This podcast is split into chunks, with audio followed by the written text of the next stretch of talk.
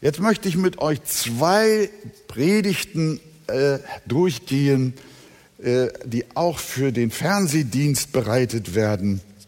Die erste Predigt heißt, also die Überschrift heißt, eine Braut für den Sohn. Der erste Teil lautet Trauer und Zuversicht eines alten Mannes, nämlich Abraham. Und der zweite Teil heißt göttliche Heiratsvermittlung. Wir stehen auf miteinander. Ich predige heute insgesamt über rund 100 Verse. Weil das zu lange ist, vorzulesen, lese ich jeweils nur einen kurzen Abschnitt. Ich gehe aber davon aus, dass die Gemeinde Kapitel 1. Mose 23 und 24 gelesen hat und auswendig gelernt habt. Wenn das nicht der Fall ist, dann bitte ich euch, schlagt jetzt eure Bibel auf und nicht wieder zu, während wir predigen, weil ich den Text während der Predigt nachholen muss. Sonst können wir den Handlungsgang nicht verfolgen. Und diejenigen, die diese Bibelkapitel nicht kennen, bitte ich, verzeihen Sie uns, dass wir die Texte jetzt nicht lesen, aber versuchen Sie der Botschaft ganz konzentriert zu folgen. Dann werden Sie auch etwas von diesen Predigten haben. Und jetzt lesen wir 1. Mose 23, Vers 1 und 2. Sarah wurde 127 Jahre alt, so lange sie lebte oder so lange lebte sie. Und Sarah starb in Kirjat Arba, das ist Hebron im Lande Kanaan. Da ging Abraham hin, dass er um Sarah klagte und sie beweinte. Amen. Nehmen wir Platz. 127 Jahre ist Sarai, die Frau des Abraham, alt geworden. Und ihr Mann weinte und trauerte um seine geliebte Frau, wie wir gelesen haben, mit der er, hört mal gut zu, ungefähr 100 Jahre verheiratet war. Mein lieber Mann. Wir sind schon ganz aufgeblasen, wenn jemand goldene Hochzeit hat, nicht wahr? 100 Jahre und die beiden haben zusammen 60 Jahre im Land Kanaan gelebt. Welch eine Ehe. Ihr erinnert euch auch an die Höhen und Tiefen und auch an ihr Versagen in ihrer Ehe. Aber doch haben sie diese 100 Jahre Gemeinsamkeit in Treue und Liebe beendet. Ihren lang ersehnten und geliebten Sohn Isaak durfte sie noch bis zu dessen 37. Lebensjahr als Mutter begleiten. Isaak.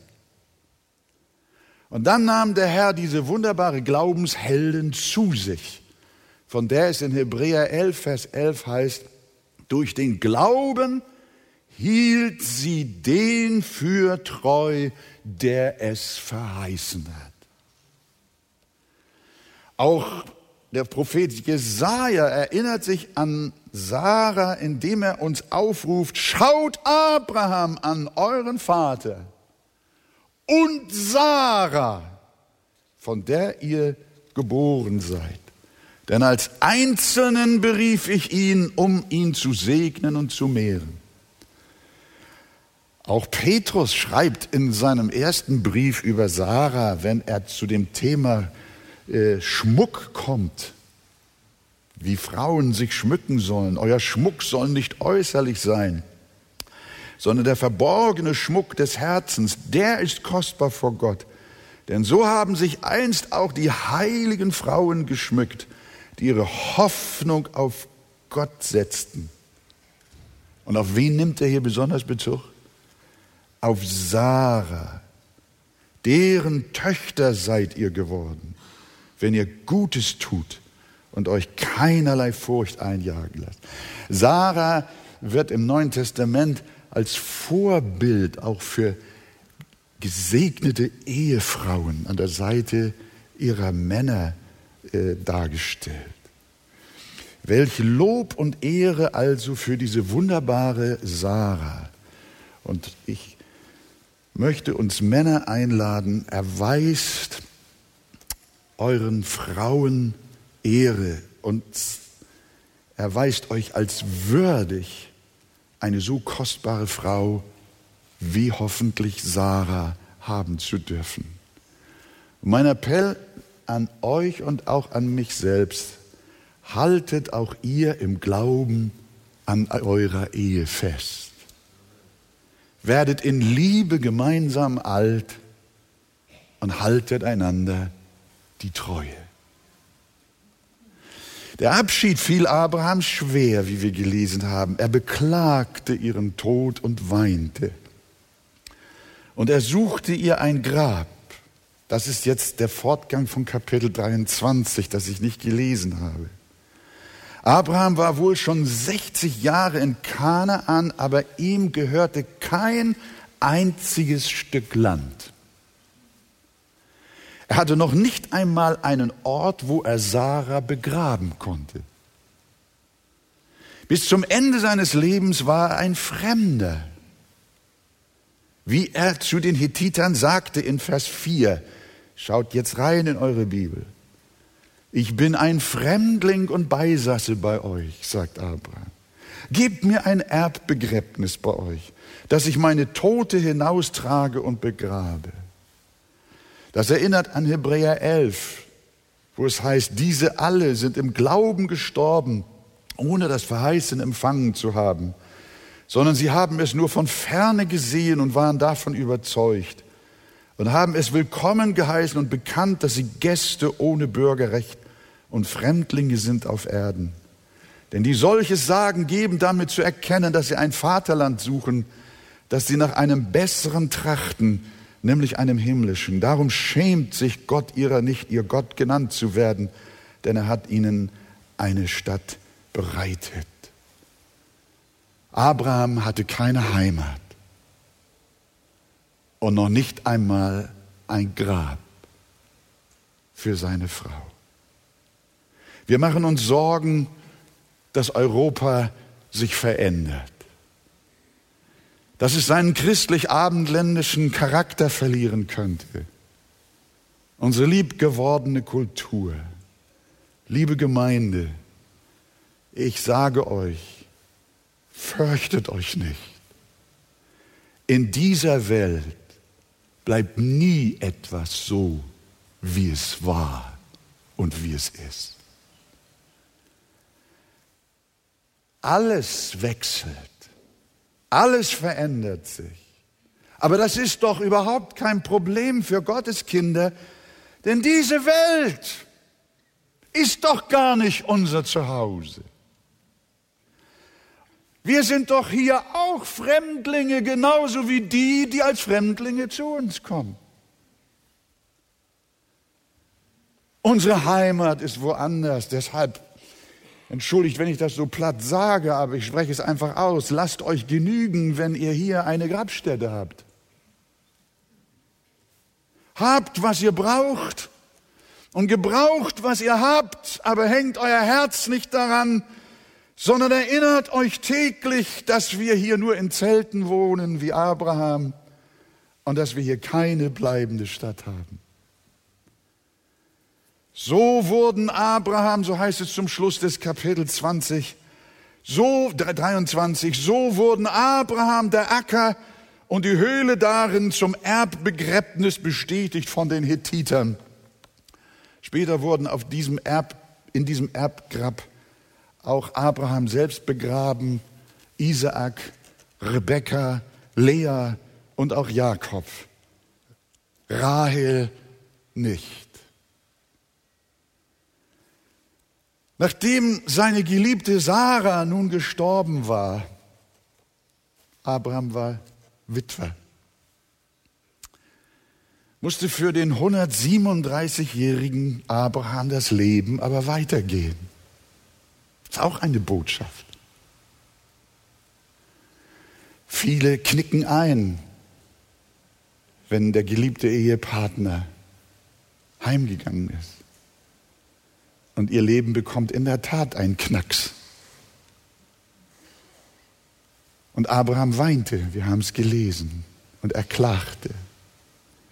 Mit jemandem 100 Jahre in Liebe zusammen zu sein, das muss einem das Herz brechen, wenn man von einer so, so gottseligen Frau Abschied nehmen muss. Und trotzdem, das Leben Abrahams, wie wir jetzt in Kapitel 24 sehen, geht weiter auch wenn er schon alt war. Auch wenn du schon lebenssatt scheinst und dein Ehepartner von dir gegangen ist, darf auch zu dir die Zuversicht wiederkommen. Abraham machte sich nämlich Sorgen um seinen mindestens 37-jährigen Sohn Isaak. Warum? Er war doch der Sohn der Verheißung. Und durch ihn sollte er doch Nachkommen haben. Das war doch die Botschaft Gottes. Und zwar Nachkommen wie Sand am Meer, wie die Sterne am Himmel. Nur es gab ein Problem. Der erwachsene Mann hatte keine Frau. Da ist wieder Glaube gefragt. Abraham glaubte Gott und das rechnete der Herr ihm zur Gerechtigkeit. Jetzt ist der Abraham 137 Jahre und jetzt fängt der Glaubenskampf wieder von vorne an. Der inzwischen altersmäßig weit vorangeschrittene junge Mann Isaak sah keine Chance, sich zu verheiraten. Liebe Senioren. Wir sehen, auch im Alter hört die Spannung des Glaubens nicht auf. Gott gebraucht auch noch die Alten. Er hat auch mit ihnen noch etwas vor. Manchmal sehnt man sich im Alter doch endgültig nach ein bisschen Ruhe und Sorglosigkeit. Man denkt so, irgendwann müssen doch mal die besseren Tage kommen, wo du richtig so schön entspannen kannst, wo du das Alter genießen kannst mit der Rente oder der Pension. Ich sage dir, warte nicht und niemals auf gute Tage in deinem Leben. Die kommen nie. Die kommen nie. Erst wenn du die Augen zumachst, dann fängt die gute Zeit an. Im Himmel. Als Rentner ist jeder Tag eine neue Herausforderung. Jeder Tag ist ein neuer Glaubenstag. Ein neuer Vertrauenstag. Der gute Kampf des Glaubens geht weiter bis zum letzten Atemzug.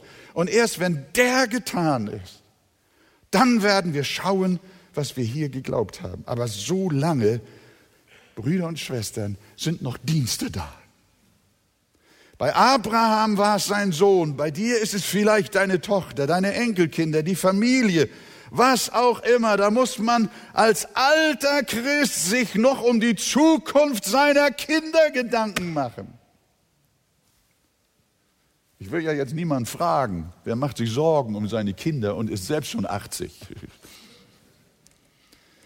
Aber ich sag euch, der Herr will es, wie auch bei Abraham, man muss wieder jung werden, wieder aktiv. Bedaure dich nicht, sondern pack an, die Deinen brauchen deine Hilfe.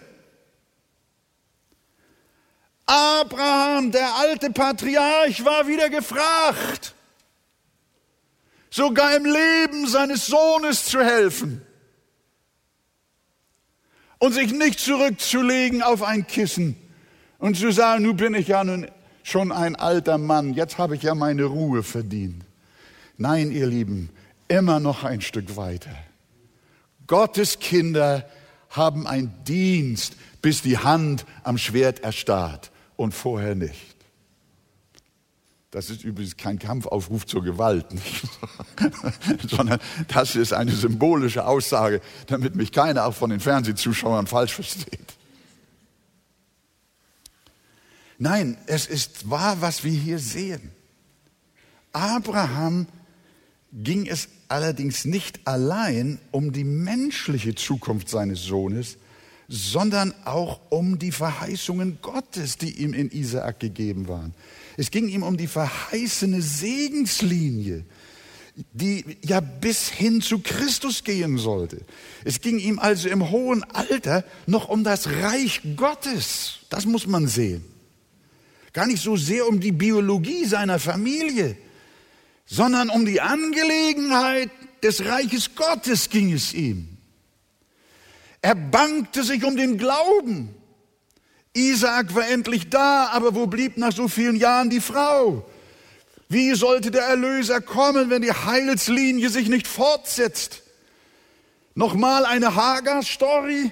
Nochmal ein Ismael? Nein, wir sehen, das Alter ist nicht ausrangiert. Gott braucht den Glauben der Jugend und er braucht auch den Glauben der Alten. Wie steht's mit dir?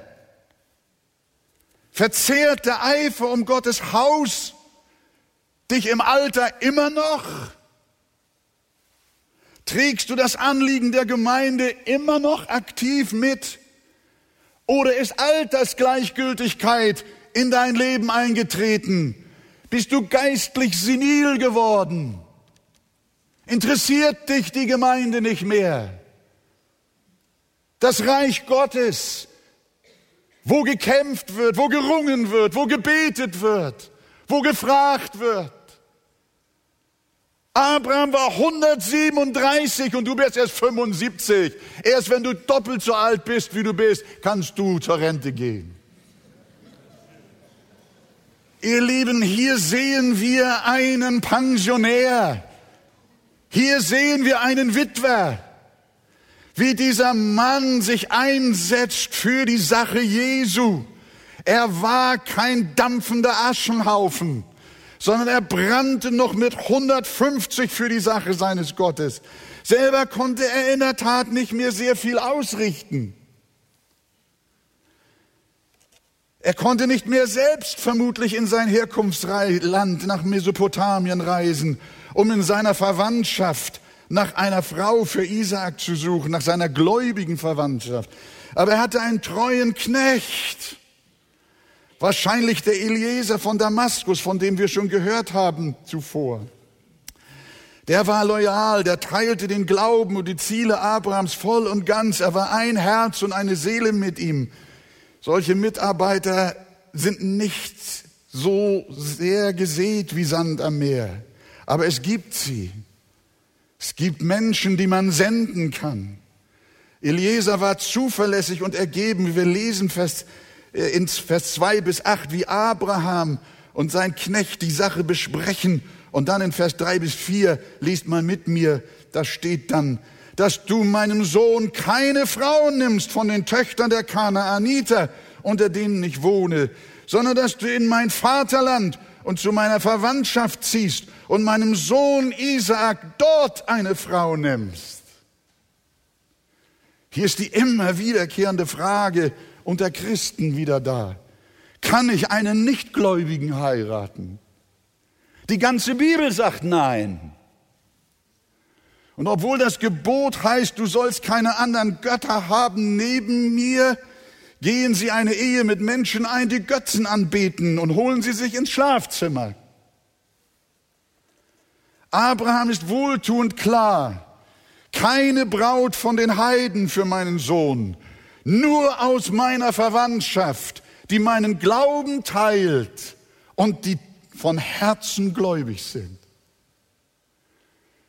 Der Knecht fragt zurück, Vers 5, vielleicht Abraham will aber die Frau nicht mit mir in dieses Land folgen. Vielleicht will sie gar nicht mitkommen. Was dann? Soll ich dann Kompromisse machen, lieber Abraham? Vers 8, Abraham wieder. Wenn die Frau dir aber nicht folgen will, so bist du entbunden von dem Eid, den du mir geschworen hast.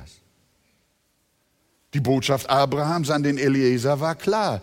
Entweder du findest eine gläubige Frau unseres Glaubens oder der Auftrag ist erledigt.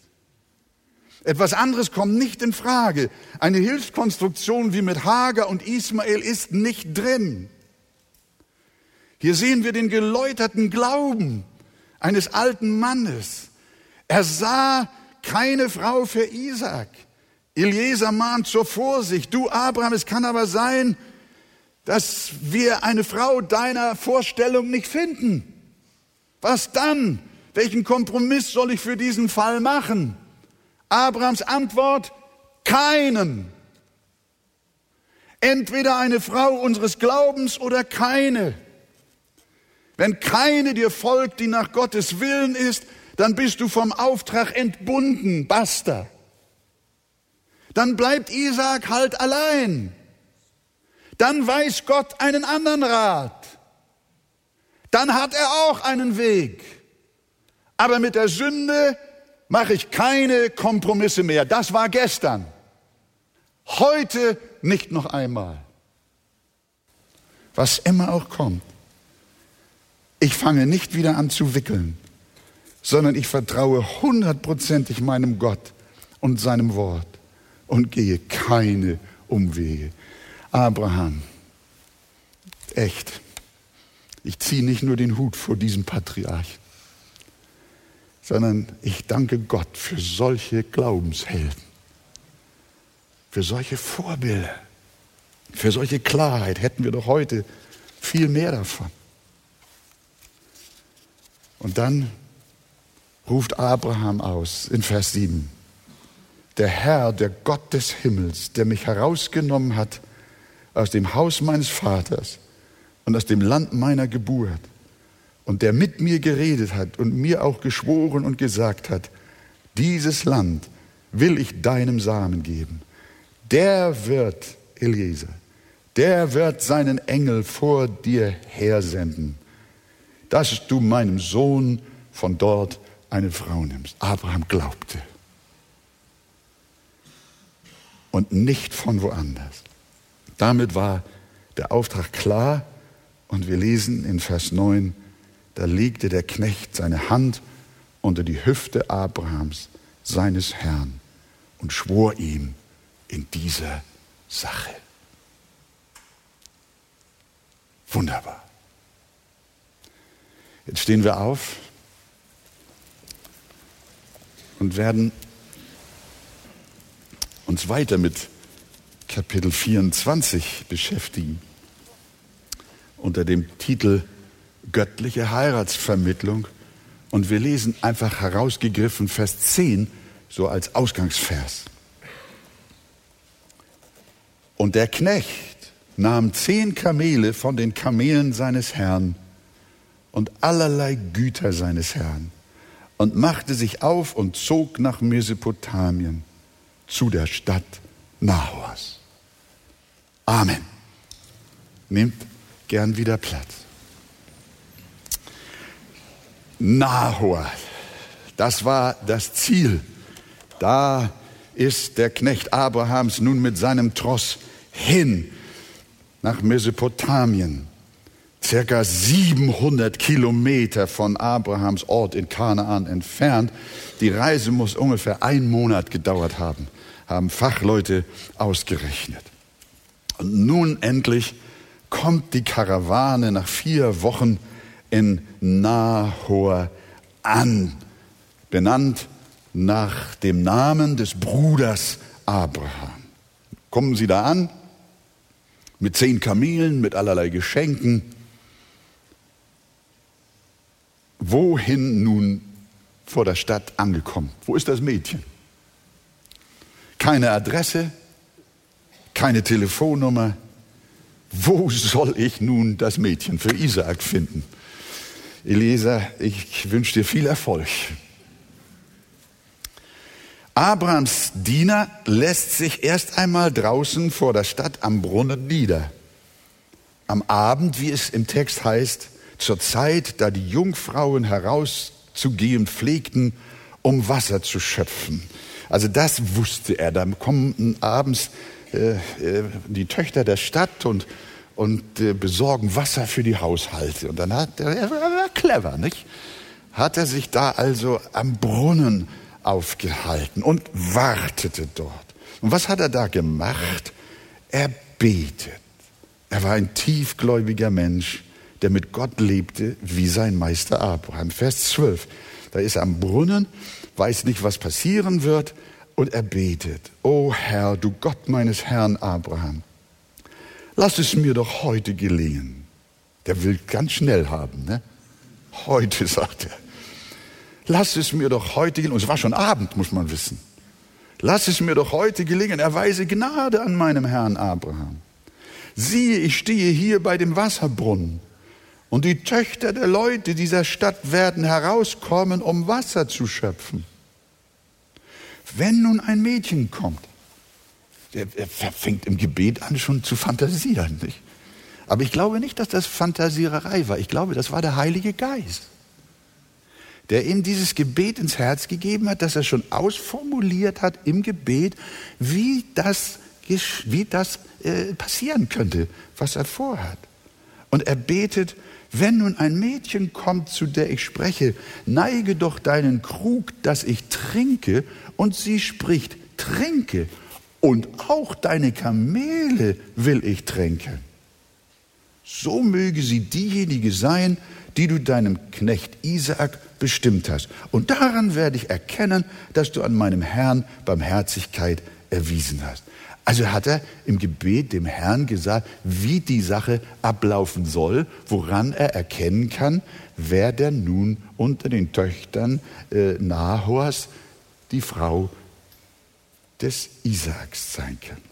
Er betet nicht für sich und seinen Erfolg, damit er bei Abraham etwas vorweisen kann und zu Ehren kommt. Nein, er betet für seinen Vorgesetzten Abraham, damit der gesegnet sei. Welch eine Loyalität. Hier haben wir in Eliezer ein Zeichen für Dienerschaft, für Loyalität, für Hingabe und für Opferbereitschaft. Und äh, in Eliezer können wir auch ein Bild auf den Heiligen Geist sehen, wie er hingegeben dem Vater und dem Sohn dient und wirkt, eine Braut zu finden. Und dieser Mann sucht nicht sich, sondern seinen Herrn, aber er sieht seine Abhängigkeit von Gott und weiß jetzt nicht, wie er anfangen soll, eine passende Frau zu suchen. Aber der Heilige Geist gibt ihm ein sehr mutiges Gebet ein. Erinnert ihr euch? Er hat nicht nur gesagt, wenn die Frau mir aus dem Krug zu trinken gibt, sondern wenn sie auch meine Kamele unaufgefordert und ungebeten auch tränkt. Das war, das war noch so ein, eine zusätzliche Hürde. Das war ein mutiges Gebet. Ich glaube, wir dürfen, wenn wir eine Angelegenheit haben, gerne auch ein Risiko im Gebet vor Gott eingehen. Denn der Vorsehung Gottes kann man gern einige Hürden entgegenstellen, die der Herr ohne Not überwindet, um an sein Ziel zu kommen. Du kannst Gott, denn wir wissen, Gottes Plan geht immer in Erfüllung. Gottes Ratschluss passiert, auch wenn du Schwierigkeiten aufbaust. Ich meine mich an eine junge Frau zu erinnern, falls die hier in unserer Arche zu Hause ist, kann sie mich hinterher gerne mal ansprechen, ob das so zutraf, kann aber auch außerhalb gewesen sein. Die hat mal zum Herrn gesagt, wenn er, der Kandidat, wenn er mich dreimal hintereinander von sich aus anruft, ohne dass ich mich zurückmelde, dann weiß ich, dass er der Mann von Gott ist. Sie wollte, die hat sich stur gestellt, nicht? Ich sage, äh, das könnte auch schief gehen, aber, aber wenn die Vorsehung Gottes da ist, kannst du auch zehnmal, brauchst du zehnmal das Telefon nicht beantworten. Ich habe nur eine Empfehlung, mit Männern sollte man nicht spielen. Aber es klappte und die beiden haben geheiratet. Und wie ging es mit Eliezer weiter? Vers 15 bis 25. Und es geschah, ehe er noch ausgeredet hatte, siehe, da kam Rebekka heraus, die Tochter Betuels, der ein Sohn der Milka war, Frau des Nahors, des Bruders Abraham. Und sie trug einen Krug auf ihrer Schulter. Sie war aber ein sehr schönes Mädchen, eine Jungfrau. Und kein Mann hatte sie erkannt. Und sie stieg zum Brunnen hinab und füllte ihren Krug und stieg wieder herauf. Da lief der Knecht ihr entgegen und sprach, lass mich doch ein wenig Wasser aus deinem Krug trinken. Und sie sprach, trinke, mein Herr. Und sie ließ den Krug sogleich auf ihre Hand nieder und gab ihm zu trinken. Und als sie ihm zu trinken gegeben hatte, sprach sie, auch deinen Kamelen will ich schöpfen, bis sie genug getrunken haben.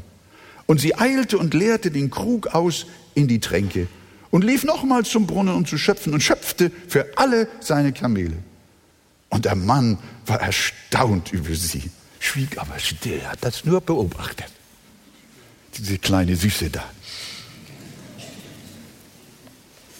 Er schwieg still, bis er erkannt hatte, ob der Herr seine Reise habe gelingen lassen oder nicht. Und es geschah, als die Kamele alle getrunken hatten, da nahm einen goldenen Ring, einen halben Schekel schwer und zwei Armbänder für ihre Hände zum zehn Schekel Gold schwer.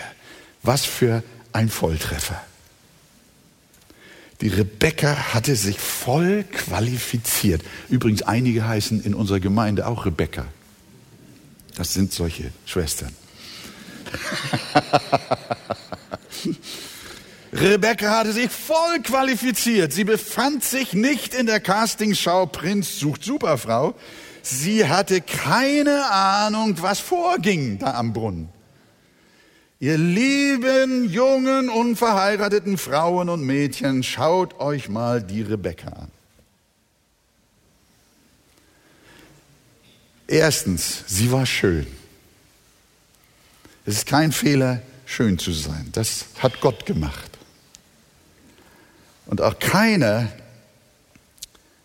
macht einen Fehler, wenn er seiner Schönheit etwas nachhilft.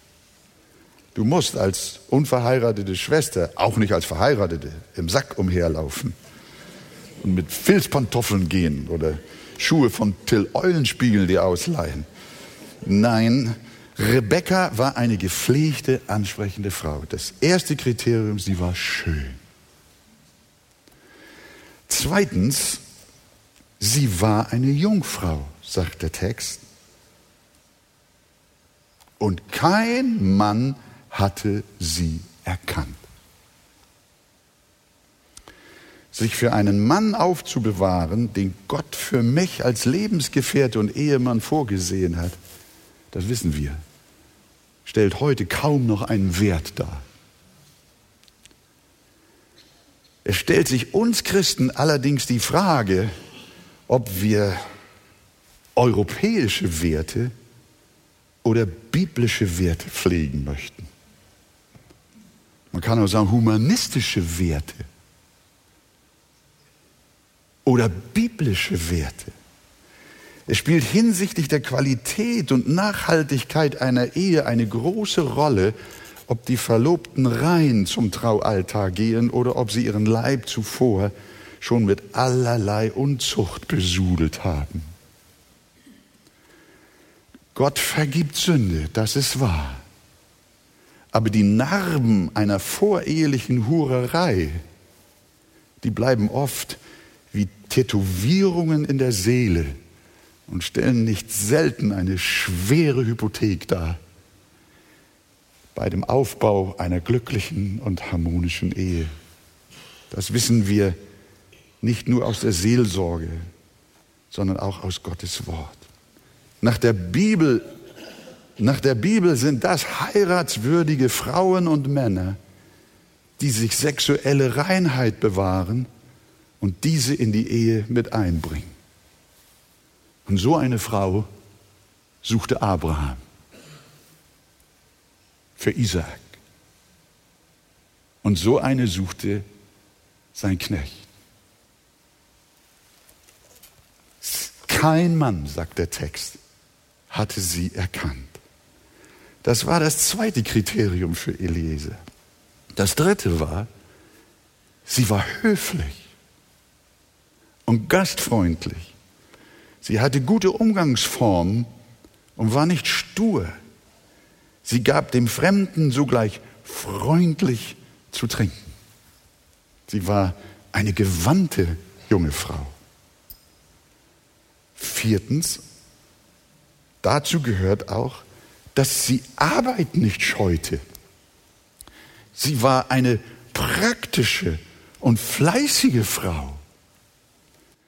Sie gab ja nicht nur Eliezer zu trinken und lud ihn nicht nur in ihre Familie zum Übernachten ein, sondern, ihr erinnert euch, sie tränkte freiwillig und unaufgefordert auch die Kamele, zehn Kamele. John MacArthur schreibt in seiner Anmerkung in seiner Bibel zu diesem Text, dass ein einzelnes Kamel bis zu 100 Liter Wasser trinkt. Und der Knecht hatte zehn von dieser Sorte. Ich habe gestern meine Frau gebeten, in der Küche mal einen Haushaltseimer zu besorgen und mal nachzuprüfen, wie viele Liter da reingehen. Zehn Liter in einen Eimer. Das heißt, die Rebecca hat 100 Liter, hat 100 Eimer Wasser aus dem Brunnen geholt, um die Kamele zu tränken.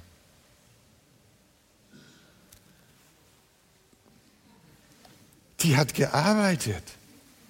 Das war ein richtiges Stück Arbeit. Sie war schön, aber kein Model, sondern ein fleißiges, praktisches, zupackendes, arbeitsames junges Mädchen. Guck dir also deine zukünftige Frau an, ob sie nur vom Spiegel steht oder auch was wegschafft. aber, aber das ist langsam werde ich frech, nicht wahr? Aber, aber ich sage euch, das ist umge umgekehrt, ihr lieben Schwestern. Guckt euch die Männer genauso an. Dass wir uns hier jetzt nicht falsch verstehen, nicht wahr? Äh, sondern, sondern das ist ja genauso gefragt. Aber aber was ich eigentlich sagen möchte, ist, es gibt biblische Kriterien, biblische Gesichtspunkte und auch Charaktere.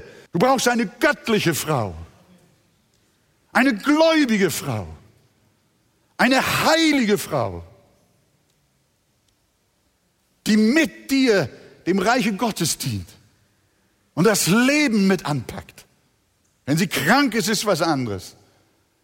Aber solange sie gesund ist, Gott möge uns verstehen helfen. Als Eliezer sah, was das für eine wunderbare Frau war, fragte er sie, Vers 23 bis 25. Guck mal, was er jetzt macht. Da sagt er, du Kleine, na, das habe ich jetzt dazwischen gebracht. er sagt, sag mir doch, wessen Tochter bist du? Haben wir im Haus deines Vaters auch Platz zu übernachten? Sie sprach zu ihm, ich bin die Tochter Betuels, des Sohnes der Milka, den sie dem Nahor geboren hat. Und sie sagte weiter zu ihm, es ist auch viel Stroh und Futter bei uns und Platz genug zum Übernachten. Da war es rausgekommen. Rebekka gehörte zur Verwandtschaft Abrahams. Betuel war Nahors Sohn und Nahor war Abrahams Bruder. Rebekka war also Isaaks Cousine. Und wie der gesamte Textzusammenhang zeigt, glaubte die Familie Nahor an denselben Gott. Das sehen wir gleich. Auch an den, den, an den auch Abraham glaubte. Sein Gott Nahors Gott war auch Abrahams Gott. Und Rebekkas Gott war Isaaks Gott. Das war ja der sehnsuchtsvolle Wunsch des Patriarchen. Als Eliezer sah, wie der Herr alles so wunderbar geführt hat, lesen wir in Vers 26 und 27, als der, der Eliezer ist überwältigt, als er jetzt diese Einladung hört und erkennt, aus welchem Hause diese junge Dame kommt, dann neigte sich der Mann und betete an vor dem Herrn und sprach, Gelobt sei der Herr, der Gott meines Herrn Abraham, der seine Gnade und Treue meinem Herrn nicht entzogen hat, denn der Herr hat mich den Weg zum Haus der Brüder meines Herrn geführt. Dann kam der Bruder noch ins Spiel, der Bruder von Rebekka, der wollte dann natürlich auch jetzt mitmischen. Äh, der Bruder von Rebekka, er hieß Laban, der kommt später in der Bibel noch bei Jakob vor. Da war er noch sehr jung im Hause seines Vaters. Und die beiden brachten den Eliezer und seinen Tross nach Hause und dort gaben sie den Gästen zu essen. Aber Elisa sprach in Vers 33, ich will nicht essen, bevor ich meine Sache vorgetragen habe. Er, der Laban, antwortete, so rede. Der Gesandte Abrahams war treu und wollte sogleich zur Sache kommen und sie vor lauter Essen und Trinken nicht aus den Augen verlieren oder gar noch eine Nacht darüber schlafen. Wie heißt unser Sprichwort? Was du heute kannst besorgen, das verschiebe nicht auf morgen. Also erzählte er von Abraham und von seinem Gebet am Brunnen und von der anschließenden wunderbaren Begegnung mit der Rebekka, wie er sie tränkte, wie er, wie er ihr zu, ihm zu trinken gab und auch die zehn Kamele äh, freimütig tränkte. Und die Familie Nahor war tiefgläubig und erkannte in diesem Bericht die hohe Hand des Herrn, die alles souverän geführt hatte. Denn nachdem Eliezer alles erzählt hatte, Vers 50, antworteten Laban und Betuel und sprachen, diese Sache kommt von dem Herrn. Hier habt ihr eindeutig klar, dass es sich um eine gläubige Familie handelte. Diese Sache kommt von dem Herrn, sagt die Familie Rebekkas. Darum können wir nichts gegen dich reden, weder Böses noch Gutes. Welch eine schöne Einheit hatte Gott in ihren Herzen gewirkt.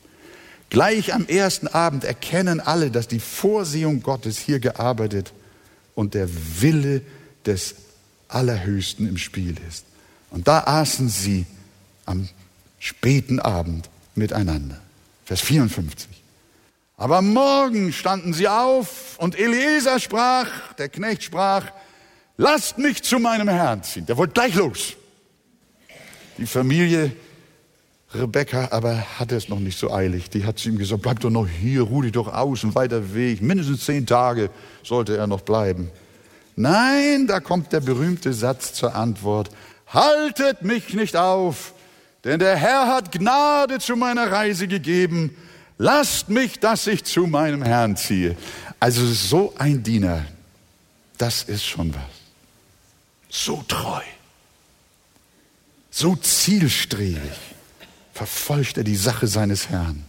Noch ein paar schöne Tage genießen wäre auch schön gewesen aber er geht kein Risiko ein. Die Sache muss eingetütet werden. Worauf noch warten?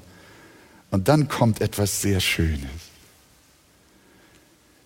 Denn es heißt in Vers 58, und sie riefen Rebekka und sprachen zu ihr, Rebekka, willst du mit diesem Manne ziehen?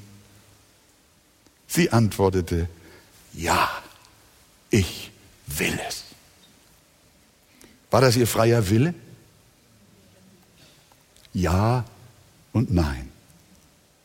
Ja, weil sie freiwillig ihr Ja-Wort gegeben hatte. Niemand hatte sie gezwungen. Nein aber, weil Gottes Ratschluss über allem lag. Sie hätte nicht wirklich Nein sagen können, weil der Herr doch ihr Herz geneigt hat. Weil Rebekka für Isaak von Ewigkeit her bestimmt war. Sie sollte die Mutter werden, die die Heilslinie auf Christus hin weiter fortsetzt. Und da gab es nur eine Frau, nur die eine und keine andere. Und deswegen hätte sie Nein sagen können, aber sie konnte doch nicht Nein sagen. Denn der Heilige Geist hat in ihrem Herzen gewirkt die Vorsehung Gottes. Genauso ist es mit unserer freiwilligen Entscheidung für Christus. Niemand erzwingt sie von dir. Spurgeon hat gesagt, niemand wird bei den Haaren oder bei den Ohren zum Himmel gezogen, gegen seinen Willen. Das unterstellt man den Reformierten immer gern, dass man sagt, ja, da wird man gezwungen. Nein. Gott zwingt niemand in dem Sinne, dass er sich sträubt mit Händen und Füßen und ihn doch zum Himmel schleift. Das ist nicht die Lehre der Arche und auch nicht die Lehre des Evangeliums von der effektiven Gnade. Nein, niemand erzwingt eine Entscheidung für Christus von dir. Wenn der Herr dich aber vor Grundlegung der Welt zu seinem Eigentum erwählt hat, dann kannst du am Ende nicht Nein sagen, sondern du sagst Ja, genau wie die Rebecca, ja, ich will mit dir gehen. Und ich sage dir, das ist auch heute der Fall. Wenn der Herr zu dir gesprochen hat durch diese wunderbare, kostbare Geschichte, dann fragt er dich, willst du nicht auch mit Jesus gehen? Willst du mit diesem Mann gehen? Willst du ihm, Jesus, dein Ja-Wort geben? Und dann sagst du mit Rebekka, ja, ich will mit ihm ziehen. Dann lesen wir die köstlichen Worte, Vers 61, 63, so machten sich Rebekka und ihre Mägde auf und sie bestiegen die Kamele und folgten dem Mann nach. Und was tat Isaak? Ich bin gleich fertig, liebe Gemeinde. Was tat Isaak, während der Diener seines Vaters eine Braut für ihn suchte? Ging er ins Casino? Nein. Schaut mal, Vers 63. Isaak war zur Abendzeit auf das Feld gegangen. Wozu? Um zu pflügen? Nein, um zu beten. Feierabend und er betet. Und er blickt auf und sah und siehe, Kamele kamen daher. Er ging zur Abendszeit aufs Feld und betete. Er ging in die Natur, um mit Gott allein zu sein und zu beten. Er hat wahrscheinlich gebetet, Herr, schenke mir eine rechte Frau. Eine Frau nach deinem Herzen, nach deinem Willen. Mach das auch. Liebe Schwester, lieber Bruder, spekuliere nicht so viel, sondern bete und warte. Such die Stille. Geh aufs Feld, in den Wald, ans Meer. Sei mit dem Herrn allein und leg ihm dein Anliegen hin. Und während er so betete, hob er seine Augen auf und sah Kamele daherkommen. Und Rebekka blickte auf, so lesen wir, und sah Isaak. Da las, ließ sie sich vom Kamel herab und sprach zu dem Knecht, wer ist jener Mann, der uns auf dem Feld entgegenkommt? Der Knecht sprach, das ist mein Herr. Da nahm sie den Schleier und verhüllte sich. Das ist eine heilige Angelegenheit. Und der Knecht erzählte dem Isaak alles, was er ausgerichtet hatte. Da führte sie Isaak in das Zelt seiner Mutter Sarah. Die war ja gerade gestorben. Es war keine Frau mehr im Haushalt. Da führte sie Isaak in das Zelt seiner Mutter Sarah und nahm die Rebekka. Und sie wurde seine Frau. Und er gewann sie lieb. Wenn der Herr dir eine Frau oder einen Mann schenkt, brauchst du nicht befürchten, dass du ihn nicht lieben könntest. Du wirst ihn lieben. Du wirst sie lieben. So wurde Isaak getröstet, heißt es, nach dem Tod seiner Mutter. Ich hätte mir gewünscht, dass nun auch noch ein Vers von Abraham jetzt vorkommt. Mit ihm geht es im nächsten Kapitel weiter. Aber wir wissen aus diesem Zusammenhang, Abrahams Glaube hatte sich wieder bewährt. Die Verheißung Gottes in seinem Leben ging weiter, die Heilslinie nahm ihren Weg, so dass später Jakob geboren wurde, dann David und Manasse und weiter bis hin zu Jesus, unserem Erlöser, und bis heute weiter zur Gemeinde der Erlösten. Liebe Schwester, lieber Bruder, egal wie alt du bist, kämpfe auch du den guten Kampf des Glaubens bis ans Ende. Und du wirst wie Abraham obsiegen. Denn alles, was von Gott geboren ist, überwindet die Welt. Und unser Glaube ist der Sieg, der die Welt überwunden hat. In Jesu Namen. Amen.